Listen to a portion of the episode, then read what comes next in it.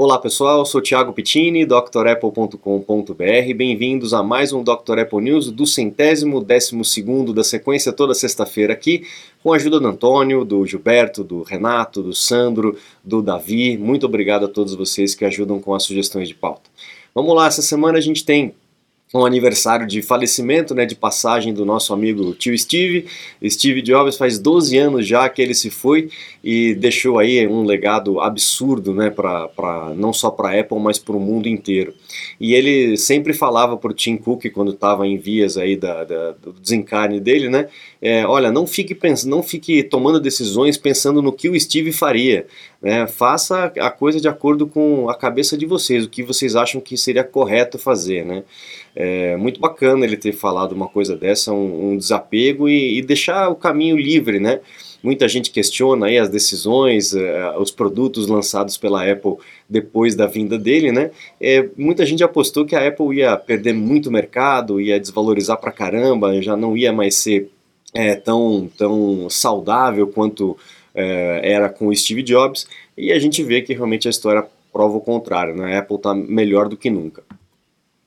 Bom, é, nessa mesma época, né, 26 de setembro, mas lá de 97, quando a Apple estava no fundo do poço, o Steve voltou, né, fez um trabalho ali com, com a Apple e anunciou né, em 26 de setembro de 1997 uma perda de 161 milhões de dólares. É, hoje em dia esse número já não é tão, tão assustador, né, mas naquela época realmente era muita grana e a Apple estava ali há 90 dias de, de, realmente fechar, de falir, de né, entrar em bancarrota, como o pessoal fala. E aí começou toda a grande estratégia, toda a grande virada. 26 de setembro de 97. Aí dois dias depois, em 28 de 97, 28 de setembro de 97, ele começa a botar em prática uh, toda a estratégia dele de mudar a Apple do, da cabeça aos pés, virar de ponta cabeça. E começou com o lançamento da campanha Think Different, e que foi uma das campanhas mais, mais premiadas ali da, do mundo da propaganda, né? É, com um texto absurdo, uma leitura, né, uma interpretação absurda que quase foi ele que fez, né, tem até um áudio dele fazendo essa, essa, é, esse texto, né, fazendo essa voz, mas acabaram escolhendo um outro ator é, com imagens de personalidades, né? Enfim, é, é uma propaganda realmente muito emocionante e que catapultou a Apple ali é, do ostracismo da, da, década de 90 é, para o pro protagonismo que tem hoje, né, que começou ali no final de 97, 98. Bom, muito legal. Depois nós temos ali também, deixa eu ver a data certinha, 30 de setembro, só que de 2002, a Apple lançando o primeiro passo ali, o avô do iCloud, né, chamava-se iSync. Era uma forma de você sincronizar contato e calendário, por exemplo, entre os seus dispositivos, é, entre o Mac e um telefone, por exemplo, no caso aqui a gente tem o Nokia sendo mostrado, né? Não havia é, os outros equipamentos, você tinha um iPod só naquela época e era possível você transferir para o iPod. O iSync então foi a primeira, primeira experiência de sincronização de dados é, através ali da internet ou até mesmo com o cabo mas que, né, hoje a gente não vive sem essas coisas, né?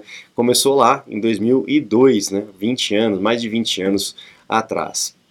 Temos também no dia 1 de outubro de 2011 o pessoal descobrindo nos códigos ali do iOS né, o que seria o iPhone 4S, né, a, a, segunda geração ali do iPhone 4 que teve a grande revolução é, da parte de design, né, o, o iPhone vinha é, com aquele visual arredondado e o iPhone 4 veio com uma reformulação completa é, do seu design. Eu acho que é isso que as pessoas sentem falta, né? uma re reformulação completa. A Apple vem fazendo mudanças pontuais, mas acaba ficando mais ou menos no, mesma, no mesmo estilo, né?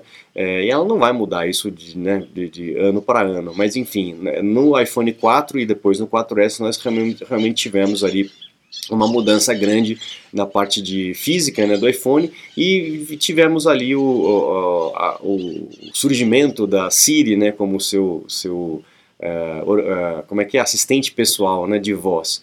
E que também abriu caminho para outros assistentes que hoje são muito melhores, inclusive, que a Siri. A Siri, é, por conta de alguns detalhes técnicos, ela fica bem para trás comparado com outros, mas questão da segurança também, a, a, aí no caso, se você botar na balança, na segurança, a Siri é muito melhor do que qualquer outro assistente, porque as coisas não rodam no seu equipamento, tá, pessoal? Quando você fala aí com Alexa, com essas outras ali, tudo é processado no servidor. Então, a tua voz, tudo que está acontecendo na sua casa, no ambiente, está sendo processado num outro lugar. Né? A Siri é processada no seu próprio equipamento. Então, paga-se o preço de uma coisa para ter outra, né? não tem jeito. Você está desperdiçando seu iPhone, iPad, Mac? Ganhe tempo e produtividade com nossos cursos. Você vai aproveitar melhor seu Apple. Matricule-se em drapple.com.br. Bom, agora vamos para as notícias ali da semana, né? As notícias seculares, como a gente fala. A gente comentou que o iPhone 15 Pro estava com problema de superaquecimento é, e o pessoal começou a testar alguns aplicativos. Então falaram aqui do, do Instagram, por exemplo, que estava esquentando muito o aparelho. Falaram também do YouTube, que estava é, esquentando muito o aparelho. Enfim, é, pelo visto, realmente era um problema de software. E a Apple já lançou um, uma atualização para a gente poder é, resolver esse problema para quem estava tendo esse problema com o iPhone 15 Pro. Né? Uh, é óbvio que o aquecimento faz drenar a bateria, né? então esse outro problema, ah, está drenando muito a bateria porque estava superaquecendo. Então, se você é um usuário, um feliz usuário do iPhone 15 Pro, pode fazer a atualização. Se você não é, também faça atualização 17.0.3 é, para que você possa ter esse e outros problemas resolvidos aí pela atualização da Apple, tá? Faça o backup e atualize seus equipamentos. Bom, uma notícia interessante, a Apple está começando a melhorar os mapas aqui no Brasil. Né? A gente tem mapas bem detalhados lá no, em lugares específicos dos Estados Unidos, né? É, com aquele flyover, que é muito bacana, realmente muito bacana e a Apple está agora trazendo os esforços aqui para o Brasil. Obviamente vai começar lá no Sudeste, com as grandes capitais, e devagarinho, bem devagarinho, as coisas vão, vão chegando em outras cidades. Mas o mapas da Apple realmente tem, tem ficado cada vez é, melhor, eu tenho usado muito. Eu acho que o que falta nele é, são as, as localizações ali de, de estabelecimentos, né? É, talvez uma parceria com o Google de trazer essas informações seria muito bom para o Apple Maps. Lembra que a gente comentou que a França estava é, suspeitando aí de um problema de frequência dentro do iPhone, que estava além dos parâmetros das exigências da, da Anatel deles de lá, né? É, de radiação, etc. Então, é, isso já foi é, aprovado a solução que a Apple ofereceu. Então, vai ter uma atualização para os usuários do iPhone 12 e isso vai ser resolvido com relação a esse excesso de radiação lá, no, lá na França, tá bom? Nos outros países está tudo tranquilo, não tem problema nenhum, ninguém comentou nada por enquanto. Se tiver alguma informação a respeito disso, fique tranquilo que eu trago aqui para vocês, tá? Temos também aqui uma, uma, um, um, artigo aqui falando sobre o Vision Pro, o Apple Vision Pro, o Tim Cook falando sobre essa questão do, da, da computação espacial, né? É, muita gente ainda está com o pé atrás porque o preço é muito caro, mas é, é, o Tim sabe que realmente é, uma, é, uma, é uma, um início, né? É uma abertura de uma outra lacuna, de um outro mercado é, com relação a esse tipo de equipamento e é um teste, né? mas é realmente, escandal, como diz aqui, escandalosamente caro. É mesmo.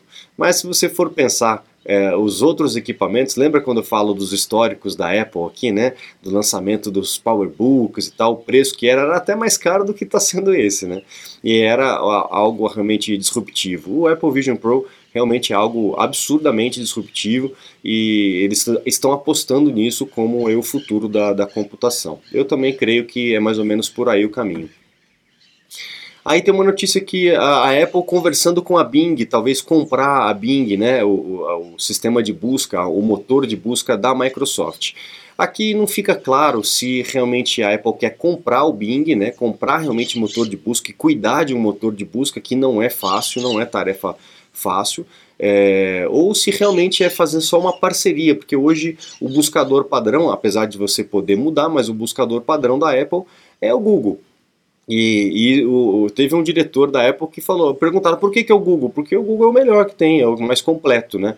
É o melhor nesse sentido de mais completo, né? A gente tem alguns problemas graves com o Google e tem aquela impressão de que se você não encontrou no Google não existe, né? Tem aquela frase, se não está no Google não existe. Não é verdade, viu pessoal? Procurem em outros, navega em outros motores de busca que vocês vão encontrar respostas bem diferentes aí da internet, encontrar lugares que você é, nunca tinha visto antes. Então a Bing é uma, uma, uma plataforma muito boa que vem sendo melhorada é, pela Microsoft já faz um bom tempo, muita gente usa, principalmente usuários de Windows, que vem como padrão, né?